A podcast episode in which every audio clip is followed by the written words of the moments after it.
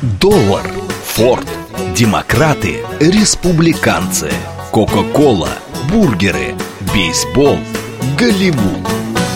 Что такое США и что значит быть американцем? Как устроена жизнь в Америке? Чем отличаются их проблемы от наших? Об Америке без геополитики и военщины в программе Рафаэля Ардуханяна «Америка Лайт».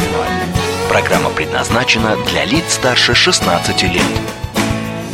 Добрый вечер, уважаемые радиослушатели. Радиостанция «Говорит Москва», передача «Америка Лайт». Меня зовут Рафаэль Ардуханян, я автор и ведущий этой передачи. Как всегда, говорим про Америку, но говорим про Америку без политики, без этих страстей, которые кипят вокруг. По крайней мере, мы пытаемся с вами это сделать. Я хочу в сегодняшней передаче прервать такой достаточно уже э, стать традиционный, такой достаточно длительный период передач про музыкальное, про музыкальное искусство Америки. Сегодня я бы хотел поговорить на очень серьезную такую тему. Я надеюсь, вы меня в этом поддержите. Я ожидаю, что тема, на мой взгляд, очень злободневная. Убежден, что у вас есть что сказать, есть что спросить. Поэтому сегодня мы с вами поговорим о замечательном ученом, американском ученом. И он не только, как говорится, я бы хотел его представить вам как ученого, но и, конечно же, еще как человека, потому что то, что этот человек сделал, в какой-то степени беспрецедентно нельзя сказать уникально, но тем не менее это все-таки достаточно беспрецедентно для нашего времени. И речь идет о Джонасе Солке. Может быть, вы не слышали о нем, но, по крайней мере, вы наверняка знаете, э, что ровно 70 лет тому назад была внедрена и началось применение вакцины против полиомиелита. Страшного заболевания, которое косило налево-направо э, и детей, и взрослых, э, по обе стороны, что называется, Атлантического и Тихих океанов, не щадя никого. Эта трагедия 20 века очень-очень долго была не, так сказать, не, непобедима. И вот усилиями этого человека, но я, конечно, здесь хочу сказать справедливости ради, что он не единственный, и до него были прекрасные разработки, а, очень много ученых работало, но тем не менее вот такое в массовое производство внедрено это было именно в 1954 году. Первые вакцины стали поступать, ну, что называется, на рынок. Первые дети уже прививались и уже не боялись, что с ними что-то произойдет. Это как раз вот вакцина Джонаса Солка, профессора, ученого Питтсбургского университета. И он, так сказать, вот один из первых добился с, э, успеха в этом плане. Но в чем его еще уникальность помимо всего? Я надеюсь, вы понимаете, что подобная вакцина, но это, что называется, курочка, которая несет золотые яйца. То есть, конечно же, патент на эту вакцину был бы просто феноменальным. Так вот, уважаемые радиослушатели, Джонас Солт отказался от этого патента. Он подарил эту вакцину, подарил, подарил свое изобретение, свое, свое открытие всему миру. Раздал абсолютно всем, в том числе это и на нашу страну пришло. И, конечно же, как вы сами понимаете, это способствовало тому, что очень-очень много людей, особенно детей, были спасены от этого страшного недуга. Я хочу вам напомнить просто, вот этим недугом, полиомиелитом, страдал никто иной, как президент Соединенных Штатов Франклин Делано Рузвельт. В 1921 году, если мне память не изменяет, он заразился уже в зрелом возрасте, ему там под 40 было, и вот, ну, тогда не было вакцины, видите. Но, тем не менее, вот э, еще, так сказать, э, некоторые э, достаточно известные люди тоже страдали от этого, но вот после этого, фактически, вот сейчас, насколько я понимаю, конечно же, уже мы говорим о полиомиелите как о побежденном недуге. И очень большую роль в этом сыграл Джонас Солк. Ну, мне приятно констатировать, что по происхождению это, что называется, это уже, знаете, такая традиция у нас стала. Это, конечно, парень, э, извините, что я так фамильярно говорю, это он из наших, ради его предки из Российской империи, вот, как раз вот из забаденских этих мест. В конце, 90, в конце 19 века они переехали в Америку, как раз вот из района Галичины, я надеюсь, вы понимаете, почему еврейская семья оттуда так быстро и очень, так сказать, скоропалительно уехала. Но в любом случае, в любом случае, они переехали в Америку и, так сказать, уже а, это дедушка Джонаса Солкоту переехал, а потом уже, как говорится, видите, этот человек стал достаточно известным, выдающимся ученым. Он потом приезжал, э, уже, так сказать, вот, по-моему, в советское время он приезжал на эту территорию, но это, по-моему, тогда на территорию Польши, там оттуда где-то приезжал, так сказать, вот смотрел на свои, а, так сказать, места, откуда, собственно говоря, его род пошел. По разным оценкам, если бы Джонас Солк э, запатентовал свое изобретение, э, то его бы доход, это в то время, вы можете себе представить, вот на протяжении 60-х, 70-х годов составил бы порядка 7 миллиардов долларов. Только вдумайтесь в эту цифру. Человек отказался от этого. И вы знаете, как отказался? Это принципиально было, потому что когда у него спросили, э, почему вы это сделали, и когда у него стали спрашивать, интересоваться, ну а кому же принадлежит вакцина, если вы никому ее, как говорится, не отдаете, он сказал в одном из интервью, а я хочу сказать, что он один из немногих ученых, который был на обложке журнала Times. Его, как говорится, там поместили, как выдающийся ученый. По-моему, в 1955 году это было. Он ответил, кому принадлежит патент на вакцину? Я бы сказал вам так, народу. И улыбнулся. Нет никакого патента. Разве можно запатентовать солнце? Вот это Джонас Солк. Вы знаете, в наше время сложно, конечно, вот находить такие какие-то положительные моменты. Я знаю, что многие из вас очень ревностно относятся к тому, чтобы, ну, вот каким-то образом э, говорить. Но я, еще раз, я все-таки придерживаюсь того мнения, что нужно говорить о хороших вещах, которые есть и были в Америке. Потому что, может быть, это в какой-то степени э, всколыхнет воспоминания самих американцев. Кто знает, потому что я вот сейчас, говоря об этом, я, безусловно, вынужден говорить и о другой стороне вот этой фармакологической, как говорится, фармацевтической индустрии, потому что вот так называемая биг фарма, которая сейчас, вот вы знаете, особенно в условиях коронавируса, посмотрите, какие, какие коррупционные скандалы сотрясают это. Как далеко сейчас вот сама эта индустрия, а она, безусловно, одна из самых развитых, американская фармакология, технологическая, фармацевтическая, э, так сказать, промышленность. Посмотрите, как они далеко ушли. О каком там... Вы можете себе представить, чтобы сейчас кто-то из этого допустим, а, из э, разработчиков, ученых, или уж тем более владельцев этих корпораций, типа Pfizer, Johnson Johnson, Procter Gamble, там и другие, допустим, да, чтобы они что-нибудь подобное сказали или отказались от этого. Да нет. Посмотрите, как они набросились на нашу вакцину, на спутник. Они ее буквально, как говорится, преследовали с фонариками и со спецслужбами, бегали за каждой страной, за каждыми чиновниками во всех уголках мира, чтобы, не дай бог, кто-нибудь не купил нашу вакцину. Надо, надо именно проталкивать нашу американскую вакцину. Я не хочу слишком, знаете, здесь читать нотации в этом плане, но мне кажется, покойный Джонас Солк, если бы он это увидел бы, он бы не одобрил это наверняка бы не одобрил это.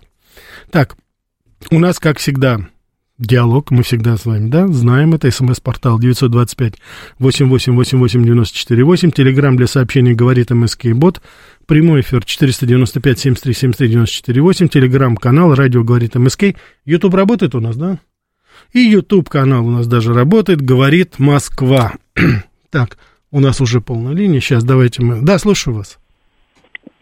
А, здравствуйте, это Елена Васильевна, город Москва. Да, Елена Васильевна.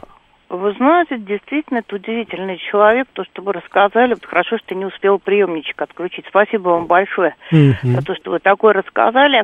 И, знаете, вот есть такой момент, когда я все время, ну, я не понимала тогда, вот как может человек так заболеть. Но как-то я взяла книгу, у меня очень любимый такой писатель Дик Фрэнсис – да. И его же жена, вот описание идет, как раз вот у нее вот это вот заболевание вдруг проявилось. Она шла, они сошли с самолета, и вдруг она упала. Да, Вторая, это паралич, паралич всей нервной системы и всех... Да, да, да, да вот резко, резко, вот да. очень, так говорится, неожиданно.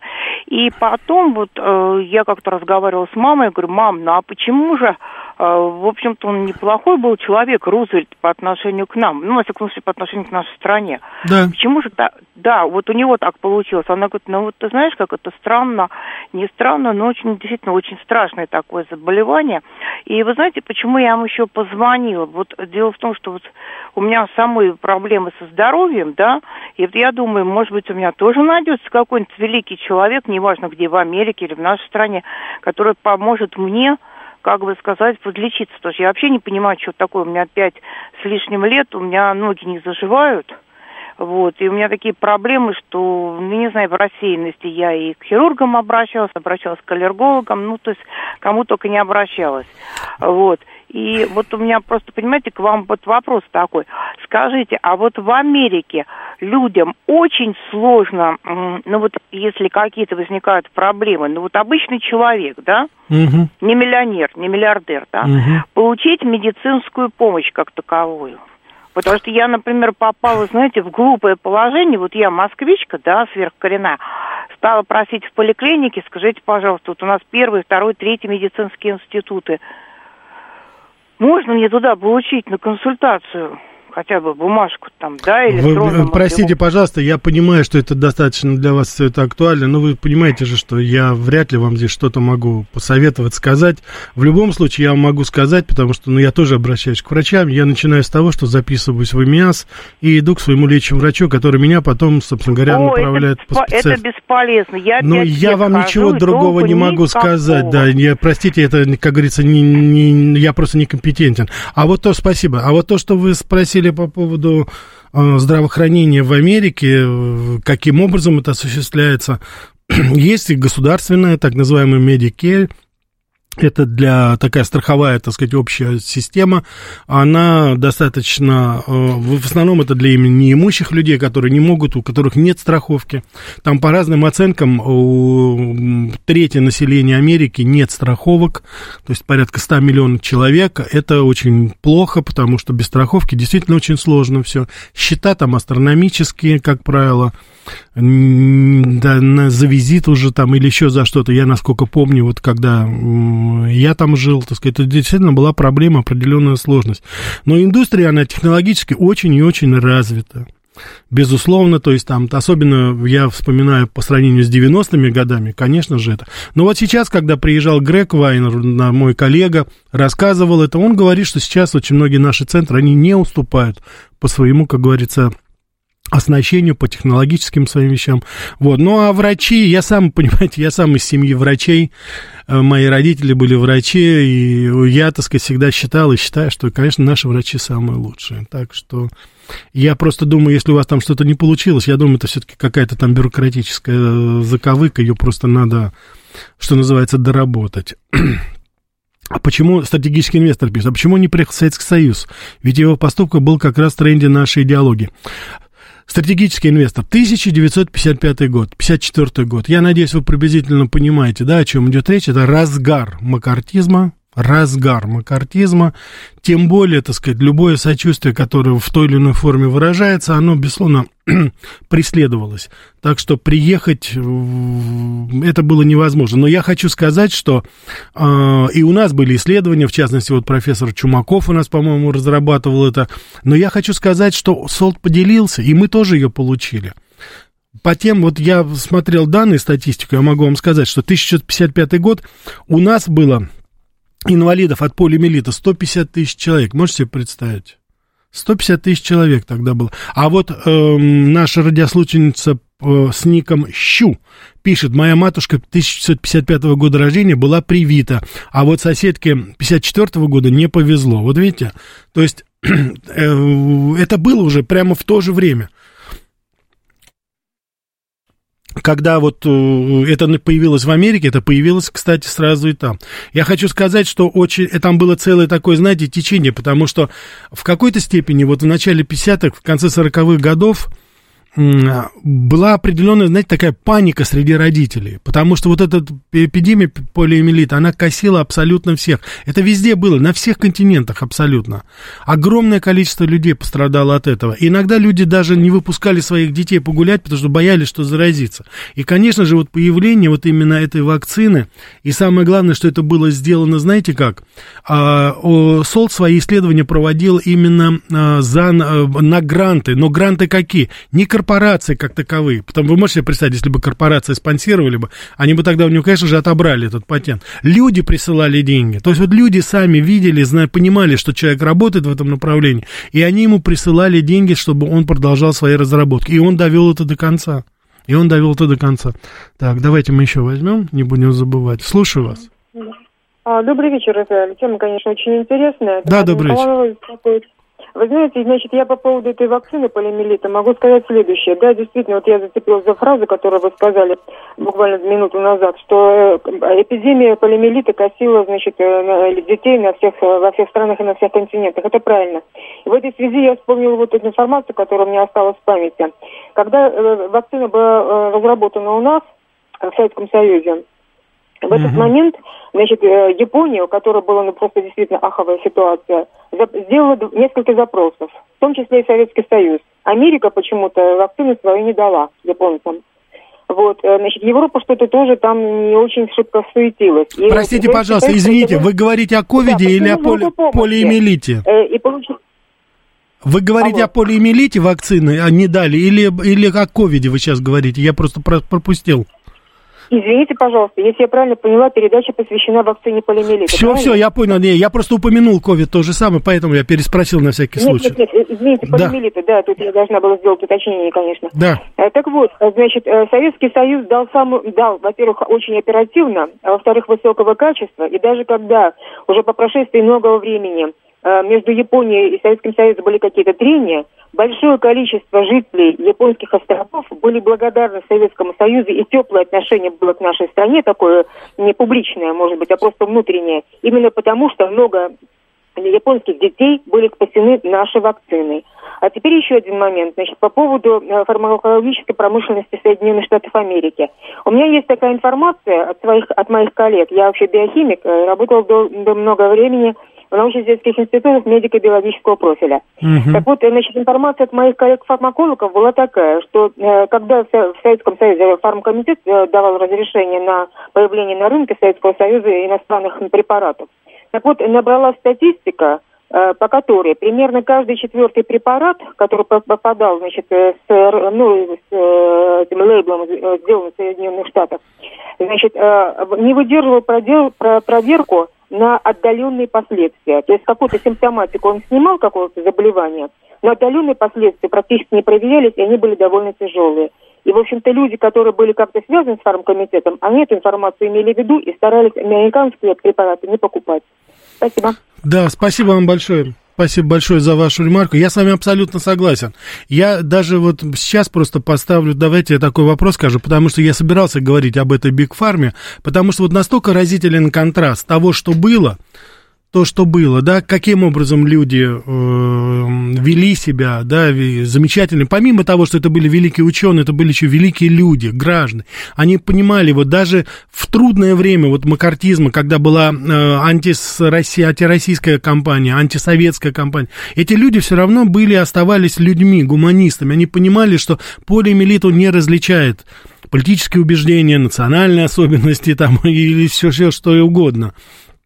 Поэтому они, так сказать, работали для того, чтобы помочь всем. Сейчас то, что происходит, мы с вами, конечно, понимаем, что это, а, ну, конечно, это уже вот фармакология, это уже такой элемент политики. Это, это орудие в руках политиков против кого-то. Вот наша уважаемая радиослушательница упомянула Японию. Мы же то же самое помогали во, после последствий Хиросимы и Нагасаки. Мы предоставляли самые разнообразные препараты, чтобы снизить вот эти, так сказать, последствия атомного взрыва. Сейчас уже Япония, наверное, не помнит это. Они же не всегда были такие у нас суперразвитые страны. Вот. Но это, как говорится, бог им суде. Но вот вы затронули сейчас невольно очень важную тему, потому что, в принципе, в принципе, я ведь об этом и хочу сейчас поговорить. Надеюсь, это во второй части более широко. Может ли страна, особенно вот мы сейчас говорим, давайте о нашей стране, не будем абстрактно говорить, а вот о нашей стране. Мы можем говорить о настоящей независимости, о настоящей свободе нашей. Если у нас не будет фармацевтической независимости. Если мы будем зависимы от самых разнообразных иностранных препаратов. Ведь посмотрите, что происходит. Сейчас вот особенно, почему я сейчас вот переключился и переспросил нашу радиослушательницу по поводу ковида этого злополучного. Дело в том, что сейчас вот и Pfizer, и Johnson, это крупнейший. Johnson тоже самая крупная фармацевтическая компания. Они ведь сейчас уже погрязли в этих коррупционных скандалах. Особенно Pfizer, вакцина, мы с вами прекрасно помним. Вот вы упомянули о побочных действиях, да, отдаленных так называемых. А они, так сказать, не только здесь, они и у себя там. Вспомните, пожалуйста, уважаемые радиослушатели, сколько людей погибло от последствий вот этой вакцины пфайзеровской. Так что вы думаете? У нас же в прошлом году, вот буквально вот недавно, да, Нобелевскую премию вручили. за создание вот этой вакцины, от которой сотни людей погибло. Посмотрите, как все это манипулируется в руках. Но, естественно, о спутнике никто не вспомнил, хотя мы там раньше всех это ее открыли. И вот сейчас у нас до сих пор пока, у нас пока еще вот наблюдается, я знаю, что правительство работает в этом направлении, но у нас ни о какой независимости говорить не придется, если мы будем зависеть от препаратов. И я, кстати, хочу сказать, это не только касается европейских компаний или, допустим, американских компаний. Китайские компании сейчас набирают оборот, и мы работаем с ними, но я еще раз хочу повторить, есть определенные вещи, которые надо производить только у нас. И уж тем более ни в коем случае, может быть, какие-то, знаете, так сказать, там вторым, третьим составом закупать лекарства, но основные поставщики должны быть здесь. Потому что не все такие, как Джонас Солт. Но не все, мы же с вами прекрасно это понимаем. Они шантажируют финансово, шантажируют экономически, они будут шантажировать и вот медицински то же самое. По крайней мере, я надеюсь, мы с вами не пребываем в таком иллюзорном состоянии, думаю, что они заботятся о нас, что они, так сказать, там прямо вот спят и видят, чтобы помочь, обязательно сделать. Нет, к глубокому сожалению, подлости здесь, эм, к сожалению, глубокому, Границ абсолютно нету, так не будем забывать. Слушаю. Да, слушаю вас. Здравствуйте, Рафаэль слушатель. Да, Рафаэль, добрый. Да, а если уж разговор про медицину, вы же формально житель Владимирской области, а деньги на больницу в Струнино нашлись, интересно? Вы бы туда пригласили съездить Такера Карлсона, потому что если три лесопилки в районе Струнина, там думали лесовозы главный грузовой транспорт, и тогда был же громкий скандал, это самое, что больница закрывалась понял. Струнина под понял. из бюджета. Понял, понял, а, понял. А, понял, тут, раз... тут на другое радио позвонил слушатель с Урала и сказал, для Лукашенко деньги есть, для нас нет. В нашей стране стыдно жить из-за этого. Спасибо. Я все понял. Ростислав, понимаете, в чем ваша проблема? Мне кажется, что проблема в том, что вы иногда стесняетесь подняться выйти из своей квартиры и вот действительно поездить. Вот вы сейчас сказали о Струнино. Я не являюсь резидентом Владимирской области, просто у меня там есть дом, я там живу, действительно. Это, так сказать, вот. Но вы себе представить не можете, совсем недавно построили замечательную поликлинику в Струнино у нас. Замечательную, которая, поверьте мне, фору даст любой американскому, любому американскому медицинскому центру. Поезжайте и посмотрите. Вы даже себе представить не можете, какая красота, прекрасное трехэтажное, просторное, светлое здание, оборудование, новые машины скорой помощи там есть.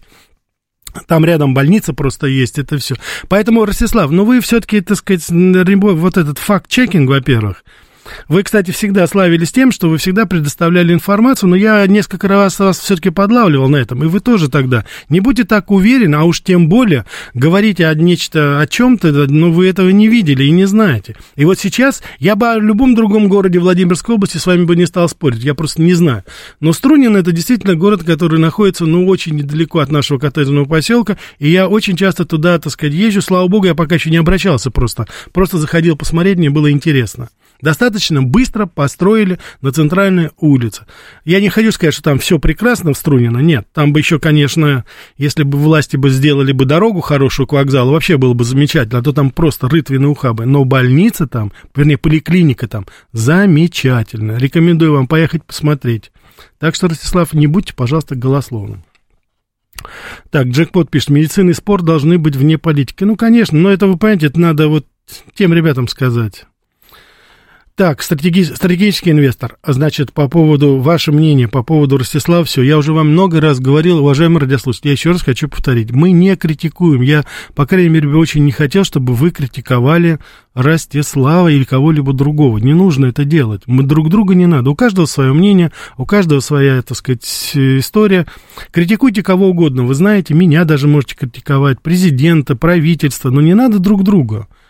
Ну, у каждого свое мнение. Наша радиостанция же называется «Говорит Москва». Она разная Москва. По-разному говорит. Ну, а что ж мы будем с вами фильтровать и обрезать, как это делают э, американские, заокеанские наши, так сказать, вороги, что ли? Да никогда не будем. Так, Марина Николаевна рассказала, Елена пишет о советской вакцине, переданной в Японию. Так все-таки в СССР была разработана и применялась собственная вакцина, а не Америка. Нет, это позже было, насколько я понимаю, потому что американцы не поделились. А у нас тоже были разработки. Я не хочу сейчас в научную стезю очень далеко уходить, там просто разный состав, живая, неживая вакцина была, а у нас вот профессор Чумаков занимался этим, то есть у нас тоже, конечно, велись разработки эти, безусловно. Так, Николай, жаль, у тетушки нельзя спросить, что, что в Советском Союзе проводились исследования по последствиям на длительные сроки. Как это можно было сделать, задержать выпуск жизненно важного препарата? Да, Николай, я понятия не имею сейчас, об этом не могу вам ничего сказать. Вот. Так, я сейчас предлагаю вместе со мной, уважаемые радиослушатели, послушать интереснейший выпуск новостей моих коллег, потом продолжим. Что такое США и что значит быть американцем? Как устроена жизнь в Америке? Чем отличаются их проблемы от наших? Об Америке без геополитики и военщины в программе Рафаэля Ардуханяна «Америка. Лайт». Добрый вечер, уважаемые радиослушатели. Продолжаем нашу передачу. Говорим сегодня о создателе вакцины против полиомиелита Джонатане Солте. А, вот. И вообще, так сказать, говорим о том, как изменилось все-таки отношение фармацевтических компаний. Солт в свое время не, не запатентовал свое лекарство, а передал, подарил его буквально всему миру. Чего, конечно, уже нельзя сказать о Биг Фарме, так называемой большой фарме. Это большие фармацевтические компании, которые сейчас, ну, что называется, гребут лопатой прибыль, чтобы они, очень сомнительные, кстати, за, очень сомнительные иногда а, изделия. Вот Николай пишет, Рафаэль, вот давайте сейчас я вас покритикую. Как вы себе представляете полную независимость фармакологии в России? Это нужно вложить сотни миллиардов долларов в разработке новых препаратов. Это не под силу ни одной стране, даже США. Вспомните про любимый Советский Союз, когда особым вы, наверное, имели в виду шиком, написали шоком. Считалось достать импортный препарат через знакомых из четвертого управления Минздрава Николай. Но у меня сегодня какие-то прямо именины сердца, вот такие, знаете, точечные попадания. Дело в том, что, Николай, ситуацию с четвертым управлением я знаю очень и очень хорошо, потому что моя покойная матушка была заведующей терапевтическим отделением там. И все, что вы здесь пишете, по поводу импортных препаратов или еще что-то, да, были препараты, которые, э, так сказать, употреблялись тогда, в основном это были э, соцстран, но основные-то, основные-то продукции, основная это была наша промышленность. Мы, мы выпускали очень много. Импорт был, безусловно, но он всегда спускался, я это прекрасно помню. Он, так сказать, предоставлялся и другим. Там вопросов таких особых не было. Конечно, там была какая-то определенная коррупция, вот насколько тогда это было в Советском Союзе. Конечно, там какие-то препараты зажиливали это, не давали это, но в целом не было такого, чтобы не давали там, допустим, только... Не думайте, что только политбюро тогда лечилось. Это слишком упрощенное понимание того, что происходило. Так что, Николай, вы, пожалуйста, так сказать, тоже так не нагнетайте особо в этом. Ну, и на вашей совести, Николай, я оставляю вот вашу эту фразу. Нужно вложить сотни миллиардов долларов в разработки новых препаратов. Но я не думаю, что сотни миллиардов долларов надо в это вкладывать, тем более, что вы говорите, даже США. Ну, США-то вкладывает, и нам тоже надо вкладывать. Другое дело, что с нашим финансовым блоком это практически невозможно сделать при таких кредитах при таких ставках, которые нам предлагает наш финансовый блок. Вот это другое дело. Я думаю, что не в этом проблема, а вот именно там проблема. Надо просто дать людям э, работать, нашим. Сельское хозяйство, посмотрите, оборонка наша, посмотрите, дали льготные кредиты, дали хорошую ставку, посмотрите, как у нас это сейчас все, ну, в буквальном и в переносном смысле выстрелило. Так что я думаю, что здесь немножко другое. В так, ну, ну, ну, да, но, но и Ники у вас, уважаемый гадский папочка. Вы говорили, что он финансируется за счет личных пожертвований граждан. Логично, что он не патентовал.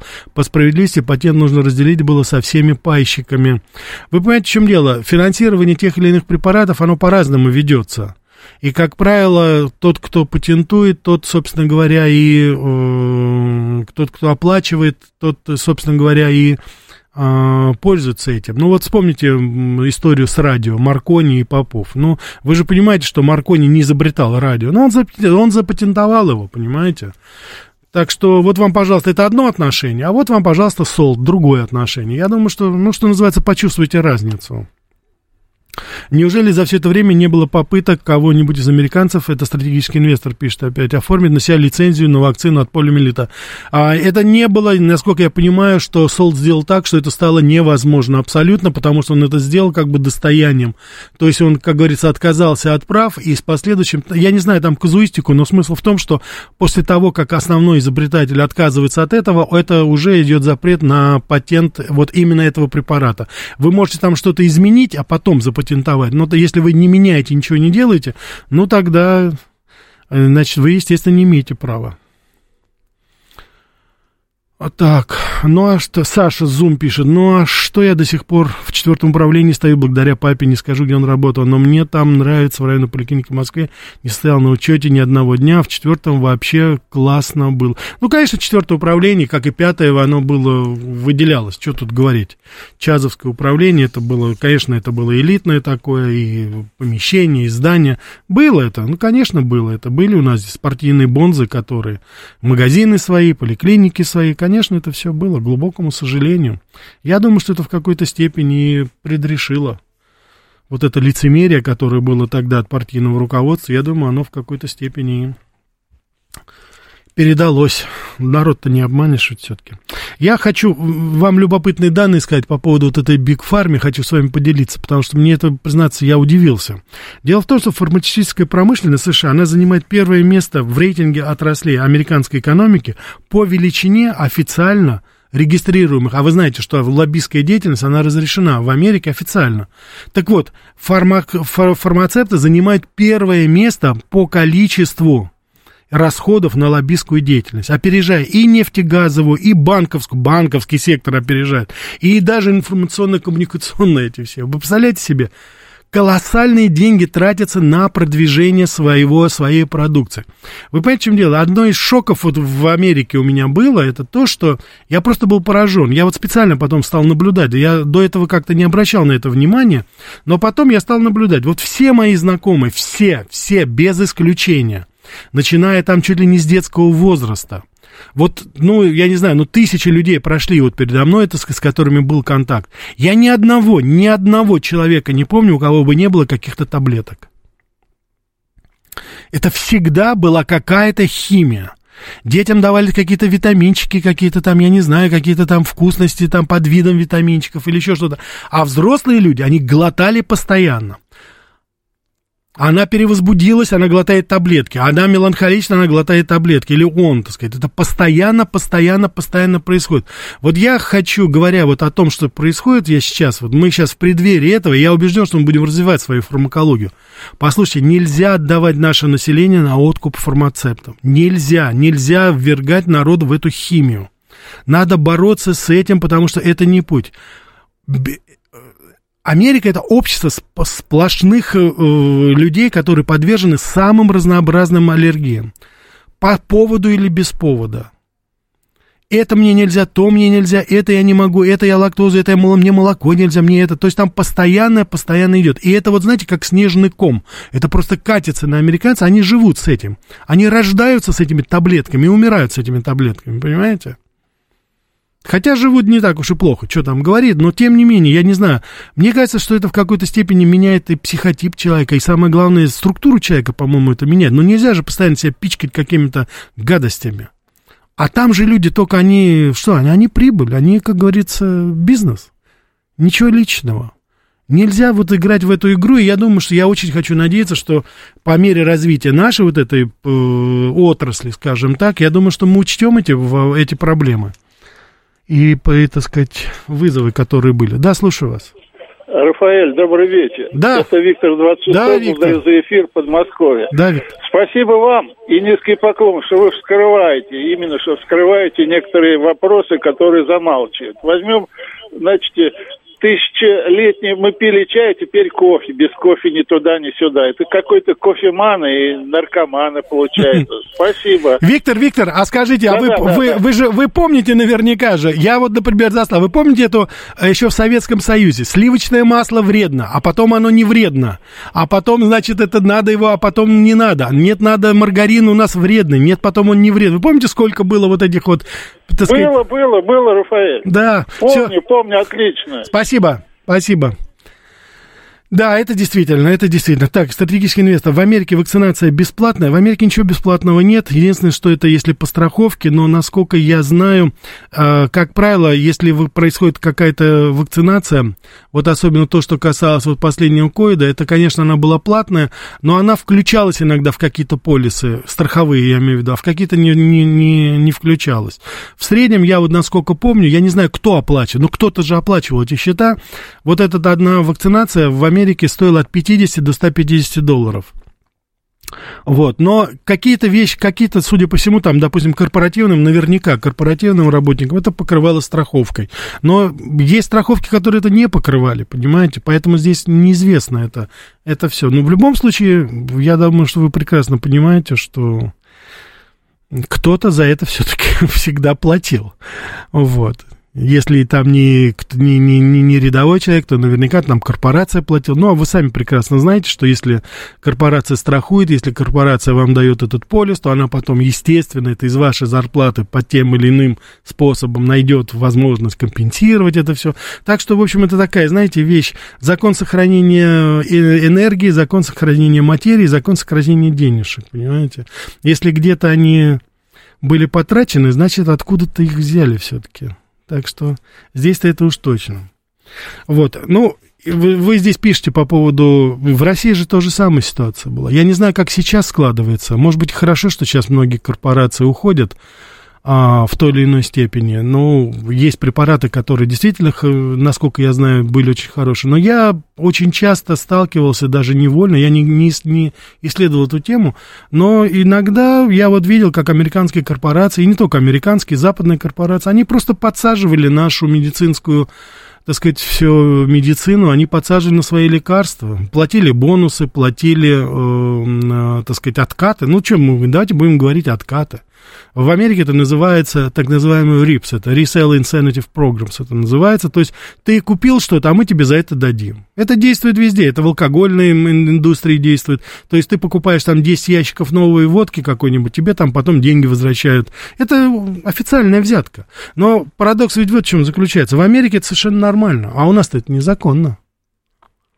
Поэтому, я думаю, убежден, многие из вас иногда сталкивались с такой ситуацией. Вы приходите к врачу, особенно в частных поликлиниках, и они вам говорят, обезболивающие или еще какие-то. Они говорят, нет, вот именно вот этот возьмите, вот именно эта корпорация. Ну, значит, тогда имейте в виду, что там уже побывал до вас какой-то представитель этой корпорации и заинтересовал ваших врачей именно в этом препарате.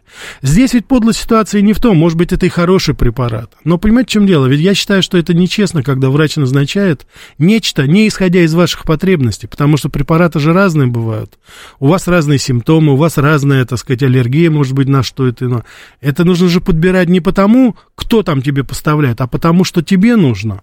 Да, может быть, иногда нужно препарат другой какой-то компании, который более подойдет в данном случае. А ведь это не учитывается. Это не приоритет. Ваше здоровье, ваше состояние не приоритет. И это нельзя. Я вот сейчас, понимаете, я вам сейчас говорю все эти вещи, а у меня вот постоянно вот этот э, образ Джона Солта все возникает, понимаете?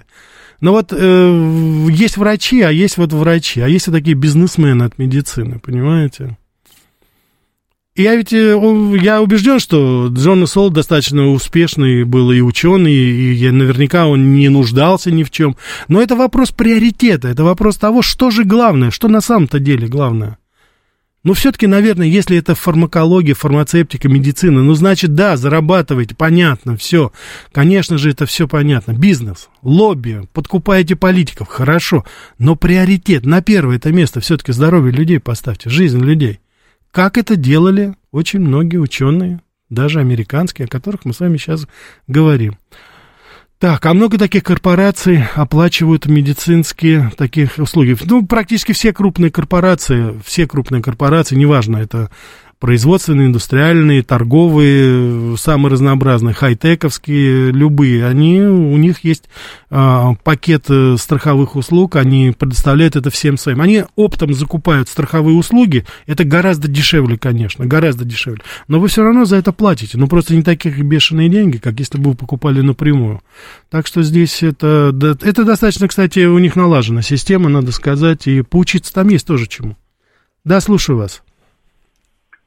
Алло. Да, да, говорите, пожалуйста. Добрый вечер. Э, Рафаэль Дидич, это вы, да? Да, это я. Здравствуйте. Да. Вы, правильно сказали, что там ну, ничего не бывает бесплатно. Я, это Михаил, который вот э, в Канаде прожил долгое время, угу. э, Детройт. Вот. Да, почему да. в Детройте? Потому что я жил в Канаде, ну, я жил в Детройте, э, потому что там было все дешевле. Вот. Да. И я работал в Frequency Allocation Bureau, если вы знаете, что это такое. возглавлял большое подразделение, отработал там очень долгое время. И в один прекрасный момент мне сказали, что, знаете, вот вы нам больше не нужны, Э, спасибо вам за то, что вы здесь поработали. И вот уезжайте. Можно было пойти в такси, еще куда-нибудь, но я не смог э, переступить через себя. Э, как бы, И вопрос вопрос... какой, Михаил? Просто у нас линия занята вся, да. Скажите. Вопрос в чем? А, неужели вы думаете, что когда-то мы сможем понять вот тот образ жизни, который там есть? мы не сможем этого сделать, потому что у них другое понимание э, существования, его, вот их существования там. Вот у Я нас понял. Раз, разное понимание этого.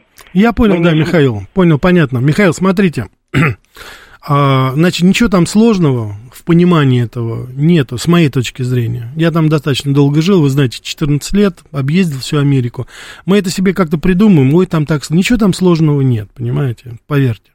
Есть вещи, которые приемлемы, есть вещи, которые нравятся, есть вещи, которые не нравятся и которые неприемлемы. К глубокому сожалению, за последнее время их, вот этих неприемлемых вещей, с моей точки зрения, стало очень и очень много, гораздо больше, чем хороших. Но вот так это, я это сужу и по своим знакомым, по моим друзьям, которые приезжают сюда, рассказывают мне. Я уже там 7 лет не был в Америке, не знаю там как сейчас. Но вот за последние годы особенно это изменилось все очень. Поэтому в данной ситуации не надо здесь создавать себе какой-то образ такой, что там вот там сложно понять или... Там все достаточно, поверьте, очень многие вещи, они очень и очень примитивны. Причем я сейчас говорю примитивны, просты, не без отрицательной коннотации, поверьте. Просто констатирую. Нет там ничего. Все, есть вещи, которые очень и очень очень понятно, с моей точки зрения. Это первое. А второе, и не надо особо-то, знаете, вот как углубляться-то в это понимание, не надо. Нам бы в, в, в себе разобраться. Нам бы своих самих любимых бы как бы все-таки понять, понять, что у нас происходит. Давайте вот мы сюда энергию нашу направим, и я думаю, это будет правильно. А вот они тоже пускай постепенно изучают, пускай думают, пускай, как говорится, э, если, конечно, у них такое желание будет, пускай они нас понимают. Потому что если вы говорите о непонимании, так оно взаимное у нас. И они особо ничего не понимают, не знают. Вот. Ну а то, что нам нужно знать, с моей точки зрения, я думаю, что все-таки все, что надо, можно узнать и без особых проблем. А если мы что-то с вами не знаем, так это особо и не нужно, знаете, углубляться в это. Потому что, поверьте, за этим иногда просто, знаете, нам кажется, что это что-то такое особенное, что это такой, знаете, какой-то образ мысли там или еще что-то. На самом деле все очень проще, иногда даже это все примитивнее, понимаете? Америка сейчас просто слетела с катушек, давайте так говорить. Вот человек просто сошел с ума, знаете, вот если идет человек, вы его знаете, он просто сходит с ума он говорит не так, он, он э, жестикулирует не так, он действует не так, он ходит не так, он кушает не так, понимаете? Вот Америка сейчас напоминает именно вот такой организм, с моей точки зрения. Сумеют ли они выкарабкаться, сумеют ли они вылечиться, потому что здесь доктор уже не поможет. Здесь доктор уже не поможет. Но вы, конечно, правы, очень многие моменты, особенно в первое время, они, конечно, так, знаете, удивляют и напрягают все-таки в Америке, конечно.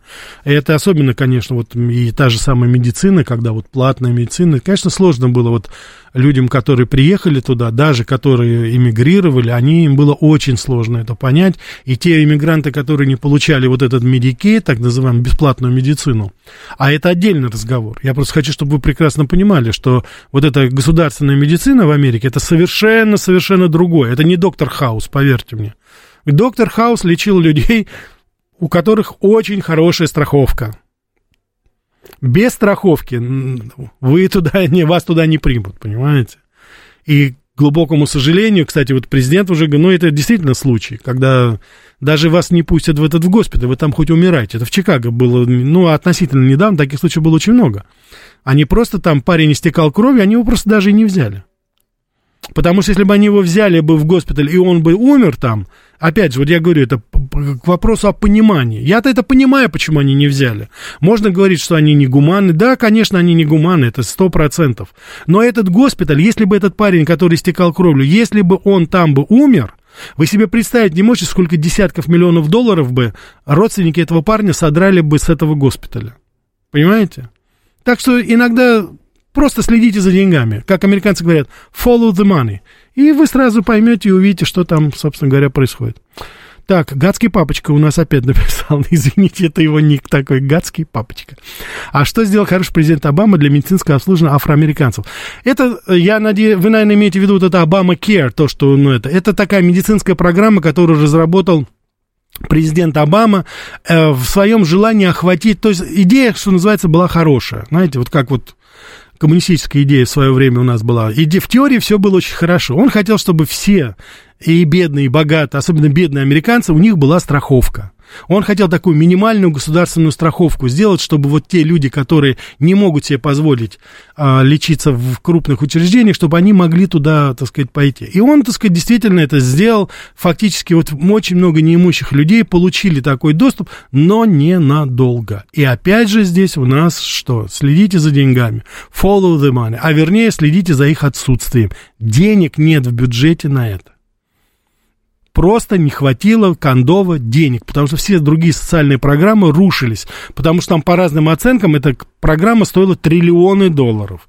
Поэтому, когда сейчас Байден говорит, что мы можем, мы богатые, мы можем и на Ближнем Востоке, и на Украине, и на Тайване там, так сказать, делать, вы себе представить не можете, с моей точки зрения, как он ошибается. Денег-то уже нету.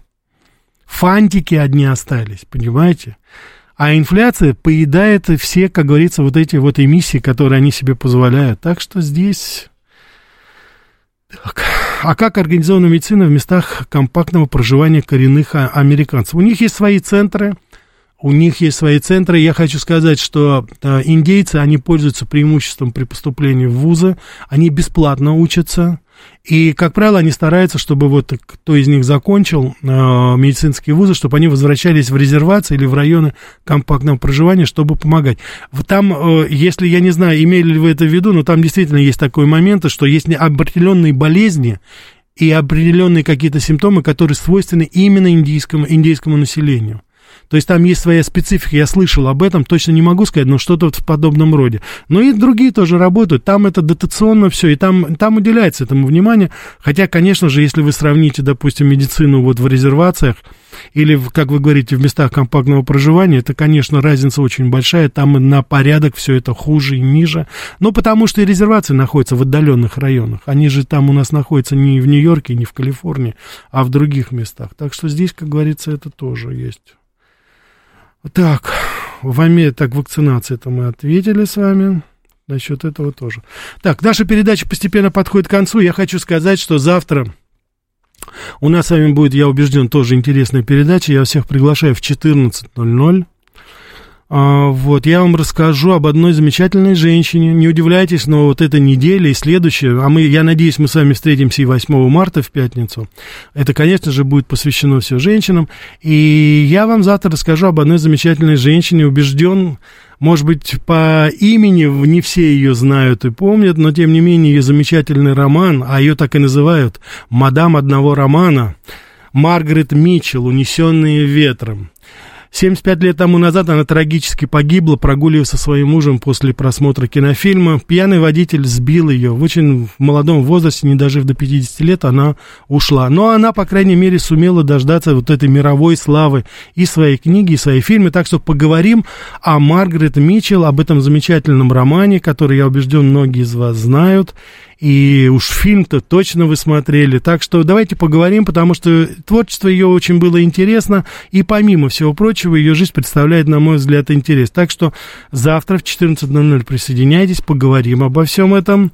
Я надеюсь, вы выскажете свои мнения о том, что происходит.